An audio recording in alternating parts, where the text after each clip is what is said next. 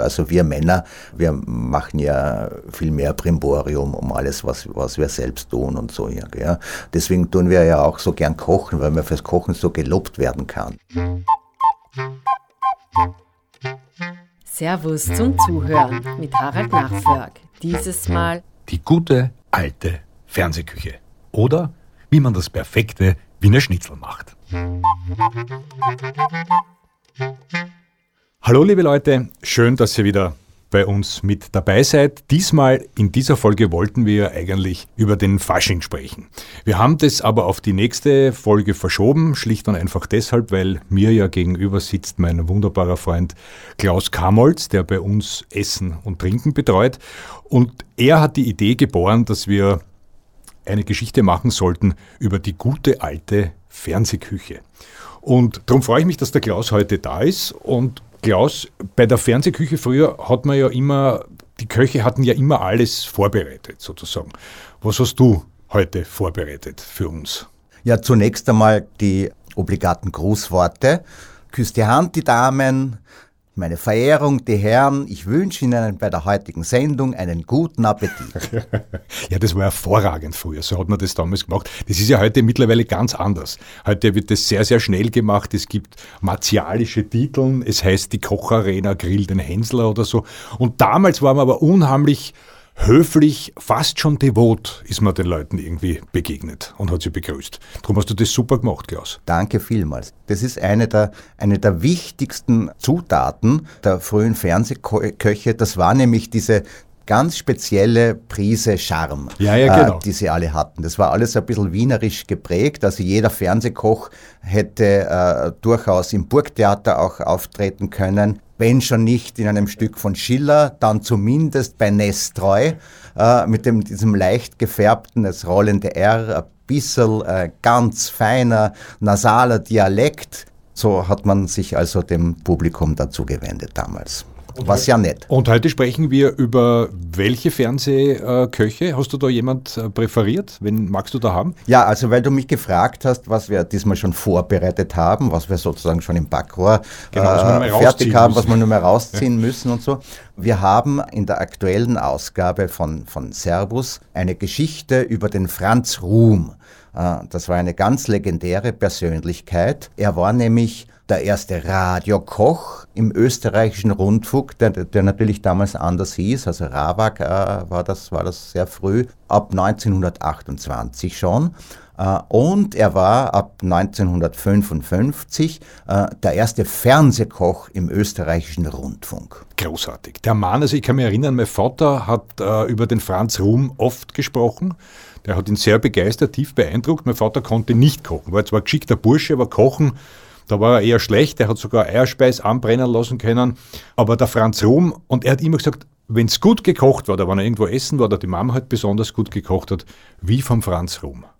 Und ich habe den aber nimmer mehr erlebt, weil ich bin Jahrgang 1961. Ich habe den Misak äh, in der Fernsehküche erlebt. Alles schwarz-weiß, Zeit? Alles schwarz-weiß. Wir werden ja dann eh wahrscheinlich noch ein bisschen genauer äh, darüber reden. Den Franz Ruhm haben wir alle nicht mehr wirklich selbst erlebt. Äh, er ist ja 1966 schon gestorben, also vor 55 Jahren äh, nunmehr. Äh, und der Helmut Misak, äh, der war in der Tat sein direkter Nachfolger. Der hat also schon zu Zeiten, zu Lebzeiten von Franz Ruhm, hat er die Sendung übernommen und ich habe unlängst äh, zufällig wieder einen, einen kleinen Videoausschnitt gesehen von einer Sendung vom Helmut Misak damals und da hat er dem Publikum Dinge erzählt über das Wiener Schnitzel und andere Dinge äh, und es war genau das, was der Franz Ruhm in den Jahren davor auch gesagt hat und auch propagiert hat. Das heißt, der, der Helmut Misak war wirklich ein sehr, sehr gelehriger und aufmerksamer Schüler vom Franz Ruhm selbst. Ja. Das war ja eine, eine, eine ganze Generation noch. Es gab ja dann auch noch den Franz Zodl mhm. äh, und auch den Ernst Faset. Das waren die ersten, ersten genau. Fernsehköche. Genau. Alle waren sie durchaus äh, Charmeure auf eine ganz, ganz hinreißende Art. Und der Misak hat ja immer, erstens einmal glaube ich, hat er die Restelküche salonfähig gemacht, soweit ich mich erinnern kann. Und äh, hat auch immer etwas übergehabt fürs Hunderl und fürs Katzel. Also beim Kochen war immer ist immer noch ein bisschen was übergeblieben für die, für die Haustiere. Und das hat er natürlich besonders charmant und ausgezeichnet. Ein paar Flachsen, ja. ein paar Flachsen fallen immer unter den Tisch, ja, natürlich. Ja. Das ist eine Riesenmütze, hat er aufgehabt, der, der Misak, kann ich mich noch erinnern. Und ähm, habe aber auch jetzt im Zuge dessen, weil wir heute darüber reden, einmal angeschaut mir, wie der, wie der Franz Rum ausgeschaut hat. Es war ein sehr fescher Bursch mit seinem Moschou-Bärtchen und wie ja. David Neven eigentlich hat er ausgeschaut. In der Körperfülle haben sie sich schon ein bisschen, bisschen unterschieden. Das Lustige war ja, Franz Ruhm, sein Alleinstellungsmerkmal war ja, dass er ein sehr untypischer Koch war, äh, weil, weil das Klischee, der, das Stereotyp vom Koch war ja damals, genau, der ja. braucht dicke Backerl ja. und einen runden Bauch und so. Und der, und der Franz Ruhm war eine sehr schlanke Gestalt, ja. Das wurde, das wurde auch in den Medien immer wieder thematisiert und so irgendwie. Da gab es sogar, so, sogar leise Zweifler und so, kann der wirklich so gut genau. kochen, wenn er so schlank ist, ja.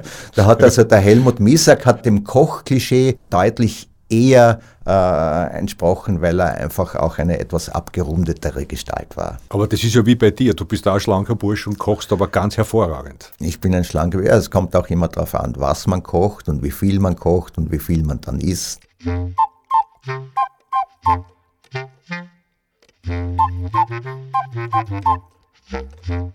Kochst du eigentlich die Dinge, die du in der Fernsehküche damals gesehen hast, heute nach? Weil also in unserem Heft ist ja jetzt eine wunderbare Geschichte über das Schnitzel vom Franz Rum drinnen.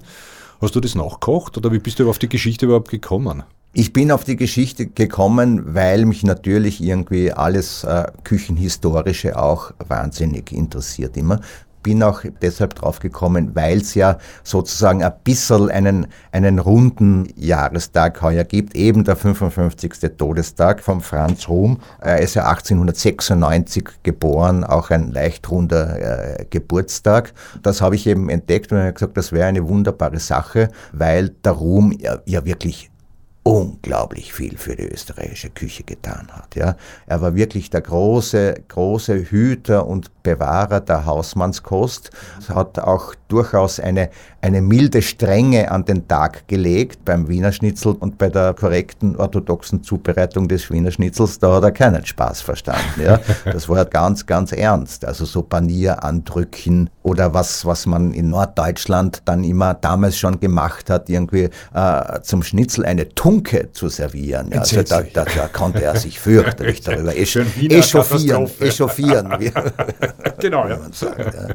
Aber was ist jetzt das Legendäre an seinem Schnitzel oder das vollkommen Richtige? Hat er das ultimative Schnitzel sozusagen zubereitet? Er hat ein Schnitzel äh, zubereitet, bei dem er wirklich alles richtig gemacht hat.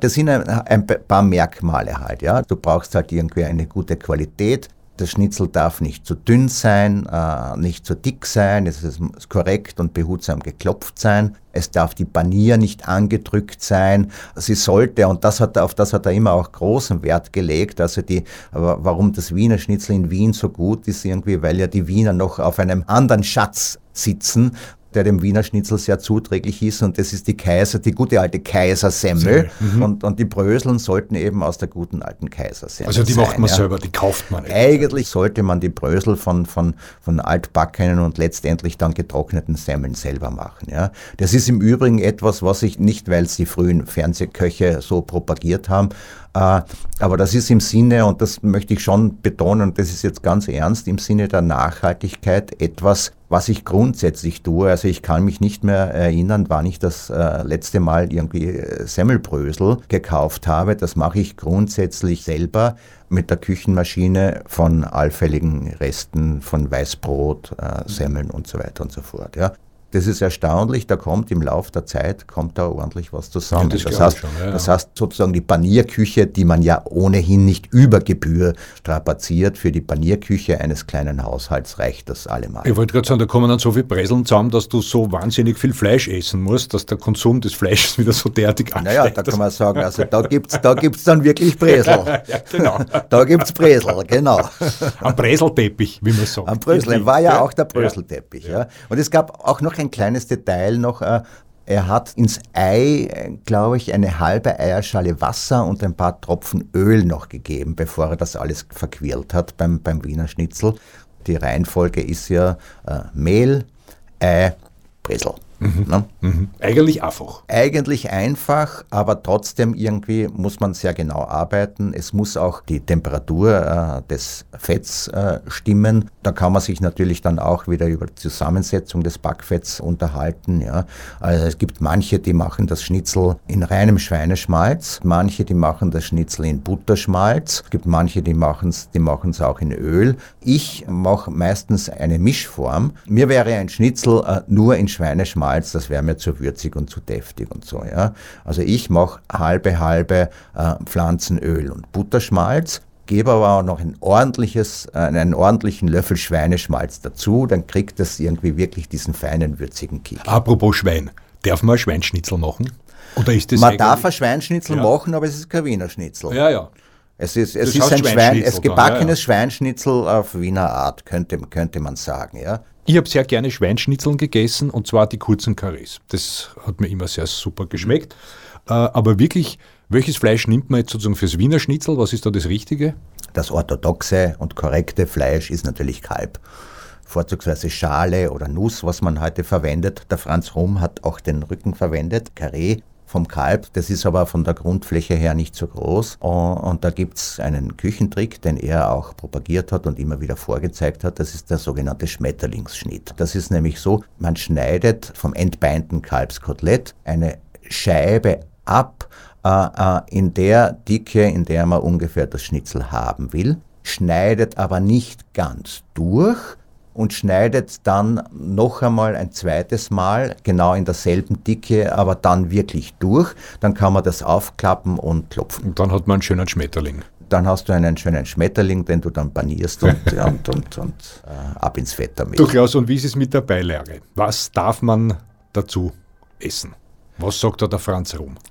Kein Franz Ketchup, Ruhm, nehme ich an. Franz, nein, kein Ketchup. Franz Ruhm hat da ganz eindeutige Anweisungen bzw. Empfehlungen, nämlich einen saftig angemachten Salat. Grüner Salat oder Kartoffelsalat? Oder? Geht, der Kartoffelsalat geht auch. Die Wiener Küche ist natürlich prädestiniert und bestimmt durch den gemischten Salat. Also da gab es jede Menge. Da gibt es Gurke und, Blattsalat, auch Karottensalat, manchmal auch Bohnen und ein bisschen Krautsalat. Und, und der hat dafür sogenannte Grundmarinaden gehabt. Ja? Also es gab, ja, da, du, du hast den einen Salat hast du angemacht mit der Grundmarinade 1 den anderen Salat mit der Grundmarinade 2 und dann einen mit der Grundmarinade 3. Und was die sogenannten Grundmarinaden alle vereint hat, waren das alle ein Marinade. Das ist in der Wiener Küche ganz wichtig. Und je weiter man nach Westen kommt in unserem schönen Land, desto mehr feuert den Leuten die Kinnlade rum. Sagt, in Wien macht man den Salat mit, mit Zucker. Ich habe den ich immer mit Zucker gegessen. Ja, ich habe das ich auch sehr gern. Ich, mir schmeckt es sehr gut. Ich tue es auch und ich finde, also man, man muss es nicht übertreiben, aber eine feine, eine feine Prise Zucker befindet sich bei mir in meinem Erdäpfelsalat und auch im Gurkensalat. Und zwar nicht Kristallzucker, sondern ich verwende Stabzucker. Ja, genau, das hat meine Mutter Weil sich der viel besser so, und schneller ja. auflöst. Aber es ist wirklich nicht viel, ein halbes Teelöffel. Mhm. Ein halbes Teelöffel. wieder, er spricht schon wieder Franz rum. Ja. Wieder herum und der Herr Mies hat gesagt, ein halbes Teelöffel, äh, gnädige Frau, sollte reichen. Du Klaus, und noch bei der Beilage, um dann noch ganz kurz zu bleiben, Pommes frites, Reis, Pommes frites für die Kinder, ja. Das ist das Winnetou-Schnitzel. Das Winnetou-Schnitzel, das darf man, oder den Mickey Maus Teller, das darf man mit Pommes frites, ja. Ich habe ja wahnsinnig gerne in den 70er Jahren, das fällt mir jetzt ein, das Holsteinschnitzel gegessen. Da war ja, ja, das war ja eine Wahnsinnsspeise. Da war, glaube ich, Ananas drauf und, und möglicherweise noch drauf, Kirschen was, aus der Dose. Was, was so ein Wirtschaftswunder Kühlschrank hergegeben ja, hat. Das war großartig. Ui, das hätte ich jetzt eigentlich gern. Ja. Maraschino Cocktail Kirschen. Genau, das war drauf. Fantastisch. Hervorragend.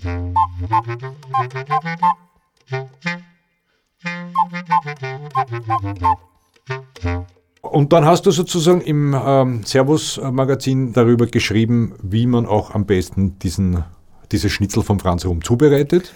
Wir haben das wirklich in Schritten durchdekliniert, also mit, mit Schrittfotos und sollte eigentlich, wenn man, wenn man sich das Heft hernimmt äh, und das demnach macht, sollte eigentlich gar nichts schiefgehen.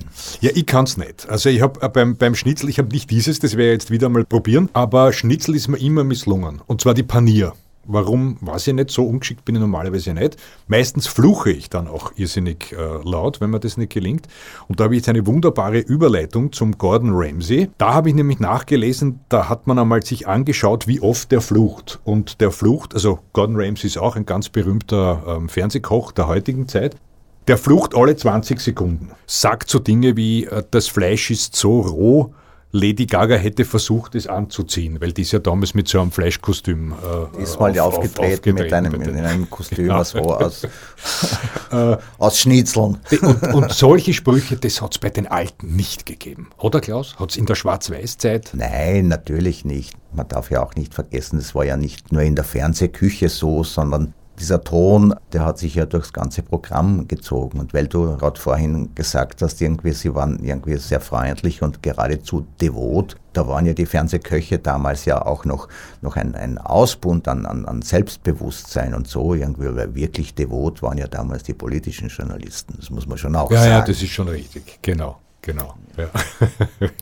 Wenn in der Schwarz-Weiß-Zeit, da kann ich mich nicht so erinnern, also wenn da diese Dinge vorbereitet waren, und dann präsentiert wurden, hat das irgendwie einen Eindruck bei dir hinterlassen, weil da habe ich nicht gern zugeschaut. Also heute bei den, bei den Kochsendungen schaut man ja irrsinnig gerne zu, weil da alles so wunderbar direkt irgendwie, man kann es direkt riechen. Ja. Damals in Schwarz-Weiß, ein bisschen gebrutzelt, ein bisschen Dampf am Ofen. Äh, das war es eigentlich. Das war es eigentlich. Es ist in der Retrospektive natürlich, natürlich viel lustiger. Man muss wirklich schmunzeln heutzutage, wenn man sich vor Augen hält, dass die ja teilweise auch dann wirklich in Echtzeit äh, gekocht haben. Ja? Also das, was da sozusagen vorbereitet haben, das war dann meistens irgendwie ein Braten, der eben zwei oder zweieinhalb Stunden im Rohr sein musste oder ein Händel oder sowas. Ja? Aber eine sogenannte à la Minute Küche haben die wirklich in Echtzeit gemacht. Ja? Von hoher anekdotischer Güte ist ja, ist ja auch die Geschichte, dass der Franz Ruhm einmal Würstchen im Schlafrock wirklich in Echtzeit äh, gekocht hat. Äh, und wenn man sich überlegt, irgendwie, dass man Frankfurter im Blätterteig wickelt. Wie lange äh, dauert das? Wie lange naja, das, das hat damals eine ganze halbe Stunde gedauert. Ja. ja also er hat Würstel ja. im Schlafrock in Echtzeit gekocht. Ja. Was wir heute sehen, knüpft an eine alte Tradition der Kochkunst der Küche. Und zwar, wie Sie aus dem Titel schon gelesen, gehört haben, geht es darum, eingebackene Würste zu machen.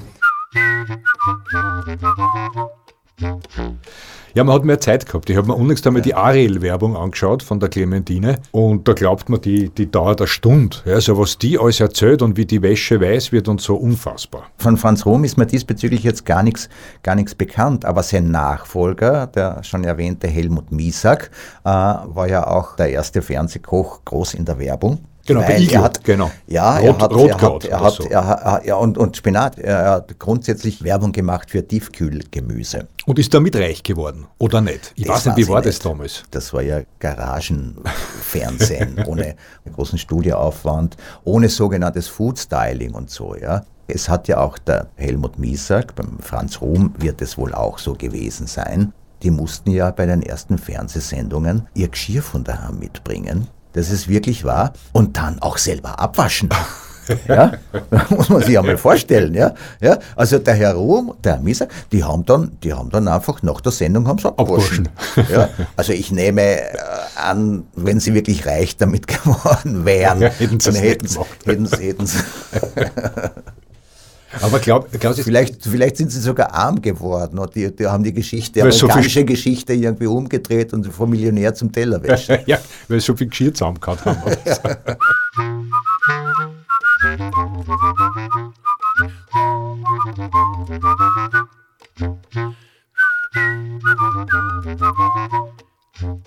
Manche Fernsehköche waren schon auch äh, große Schlitzohren zum Beispiel der erste Fernsehkoch Deutschlands, der Herr Wimroth. Clemens Wilmenroth war das, ja. Der war ja ein Trickser. Nicht? Also der hat ja angeblich das Rezept des Toast Hawaii irgendwoher gestohlen. Das hat er irgendwo, irgendwoher zusammengetragen und hat dann den Toast Hawaii im Fernsehen präsentiert und, und der wird dann teilweise ihm zugeschrieben, aber es ist natürlich sehr umstritten, dass er wirklich der Erste war, der irgendwie eine Scheibe Ananas-Kompott äh, auf, einen, auf einen Schinkentoast gelegt hat. Ja.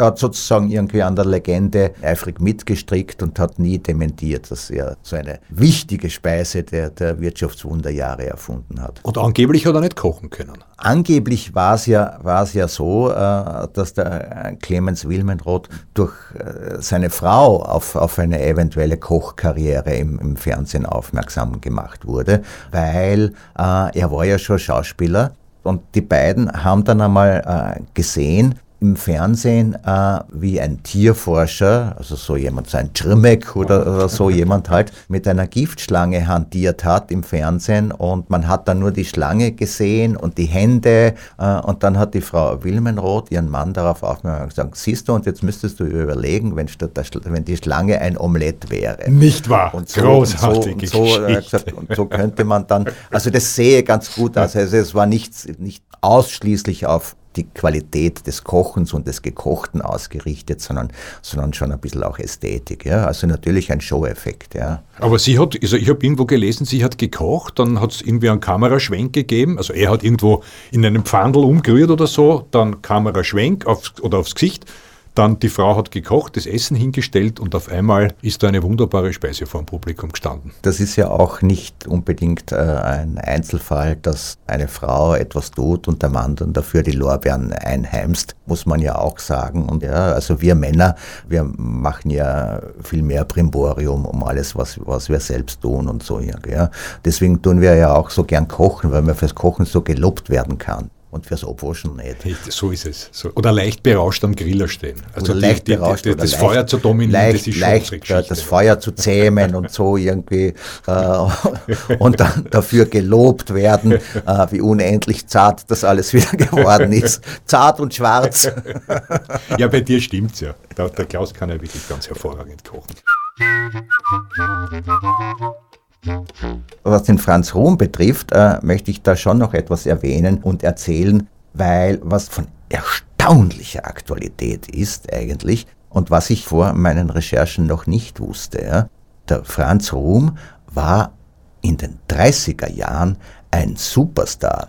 Der ist auf Tournee gegangen und hat in Wien, aber vor allem auch in Graz, da gibt es auch zeitgenössische genaue Berichte davon, der hat Hallen mit Fassungsvermögen von über 1000 Menschen gefüllt. Und alles Hausfrauen äh, mit Block und Blei. Und die sind an seinen Lippen gehangen. Und er hat einen mobilen Herd gehabt, ist auf der Bühne gestanden und hat gekocht. Ja? Mhm. Und der Zulauf war so groß, dass die Frauen draußen, die keine Karten mehr gekriegt haben und die nicht mehr Einlass gefunden haben, die haben protestiert. Ja? Da kam dann die Polizei und musste die Menge beruhigen und sagt, dass der Herr Ruhm wird wiederkommen in unsere schöne Stadt und der wird eine viel größere Halle noch mieten und dann kommt sie alle rein.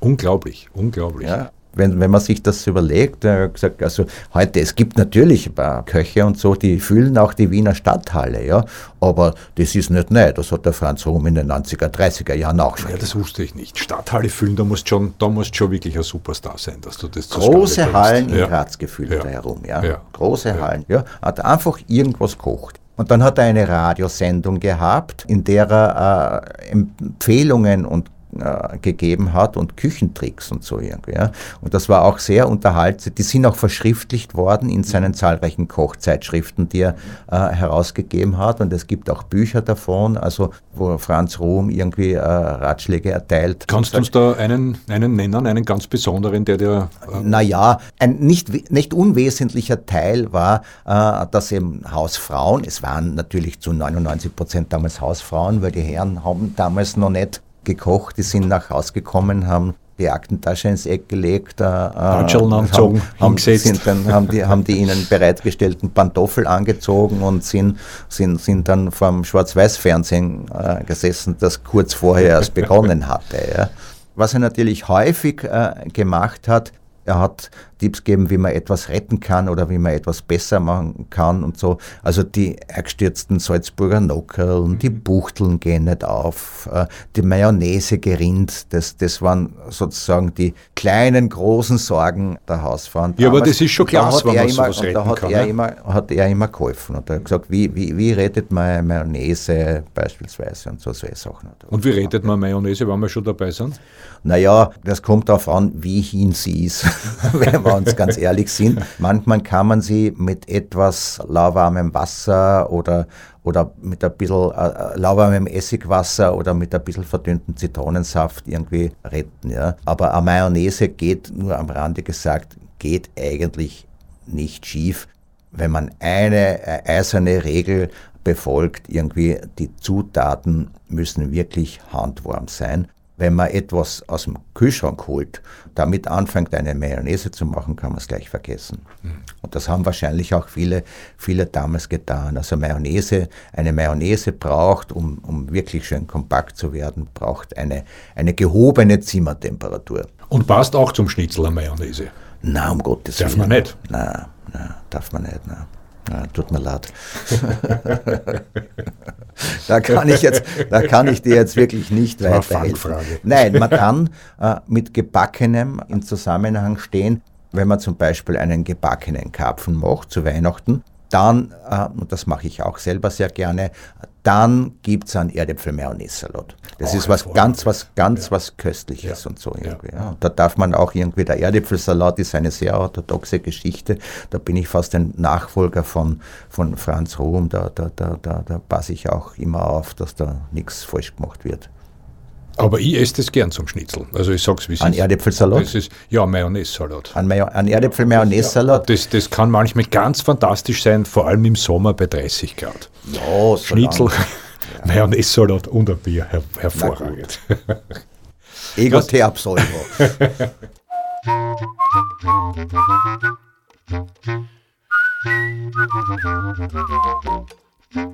Gibt es noch andere Gerichte vom Franz Rum, die du besonders gerne hast? Eines mein, meiner absoluten Lieblingsgerichte der österreichischen Küche ist die gefüllte Kalbsbrust. Aus der hat er ein äh, ganzes Modulsystem gemacht. Ja? Das heißt, du hast sozusagen eine Hardware. Das ist die gefüllte Kalbsbrust, schön untergriffen, damit man sie gut, also mit dem Messer äh, einen äh, großen Hohlraum reingeschnitten, ohne ein Loch, weil sonst quillt die Fülle beim Backrohr dann, dann heraus. Und der hat ein Modulsystem gemacht, wo er gehabt hat die klassische Semmelfülle und auch eine Erdäpfelfülle, beispielsweise mit Erbsen und Karotten und verschiedene andere, die ich jetzt gar nicht mehr auswendig weiß. Aber das ist auch ein Klassiker.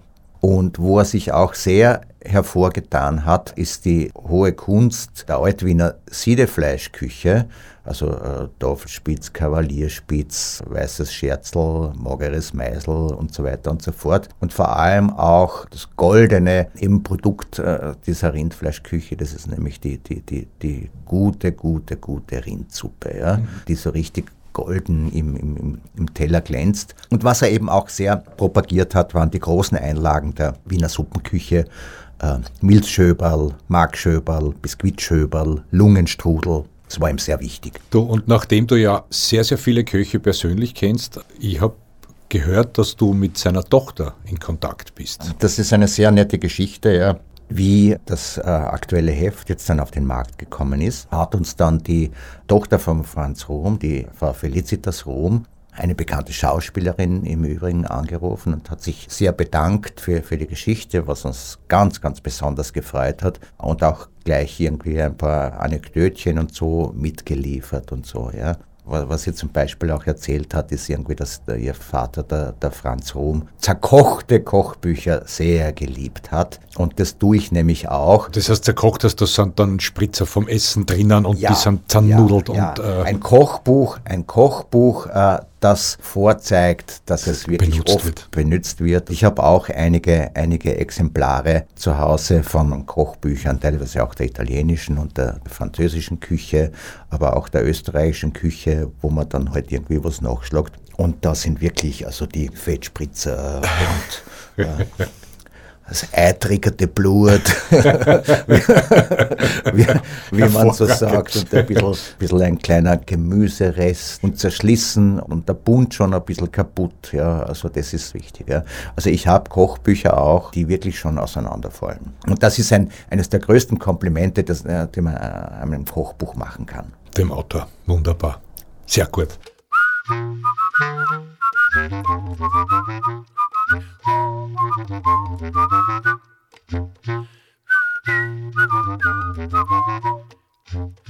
Nachdem wir immer auch ganz kurz über Musik äh, sprechen, Klaus, das Thema heute Fernsehküche, Fernsehköche. Welche Musik soll man da spielen? Ein Hund kam in die Küche, äh, das ist sehr brutal. Naja, das werden wir nicht wir, nehmen. Da würde mir, schon was, da würd mir schon was einfallen. Nachdem wir uns über die äh, österreichische Hausmannskost und über die Wiener Küche und so unterhalten haben, liegt natürlich äh, servierbereit auf dem Tisch die Schinkenfleckerl vom Hermann Leopoldi. Ne? Ja, wunderbar. Wenn man sich im Gasthaus was bestellt, will man auch was haben für sein Geld. Da hat doch ein jeder Recht, wenn er gut bedient sein möchte. Eine Speise ist sich nimmer mehr, wenn sie auch bestimmt sehr populär weil sie doch so viel verspricht, aber halten tut sie's nicht. Abseits von den Schinkenfleckerl natürlich noch äh, eine, eine ausgezeichnete Idee. Äh, es gibt nämlich vom Georg Danzer ein Lied über den Erdäpfelsalat. Das ja, sollten wir uns anhören. anhören. Das werden wir machen. Und dann für unsere Erdäpfelsalat Deutschen. bleibt Erdäpfelsalat. Danzer hat so großartige Sachen gemacht. Das müssen wir uns anhören. Und für unsere deutschen Freunde vielleicht noch ganz kurz, es gibt das Lied Die Currywurst. Und die ist vom Grönemeyer.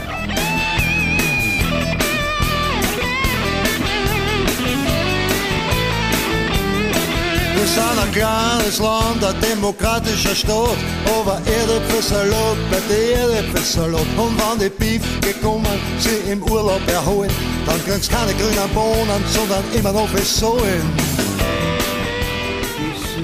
Stadt. Was macht dich da satt? Currywurst. Kommst du von der Schicht, was Schöneres gibt es nicht als wie Currywurst. Mit Pommes dabei. Ach, dann geben sie gleich zweimal Currywurst. Danke, lieber Klaus, dass du bei uns warst. Du hast so eine schöne Begrüßung gemacht wie damals in der alten Zeit. Vielleicht können wir uns jetzt auch beide so verabschieden, wie man es damals gemacht hat. Ich kann das nicht so gut. Mach's bitte du. Na, dann kann ich nur sagen, Christian, meine Damen, meine Verehrung, die Herren, äh, ich wünsche Ihnen gutes Gelingen und einen guten Appetit. Herzlichen. Bis zum nächsten Mal bleiben Sie uns gewogen. Herzlichen Dank. Schönes Schönbrunner Deutsch und vielleicht war auch ein bisschen was für, fürs Hunderl und Katzel dabei. Ein Flachserl. Ja. Wenn euch der Podcast gefallen hat, lasst uns gerne eine Bewertung oder einen Kommentar da und abonniert unseren Podcast-Kanal.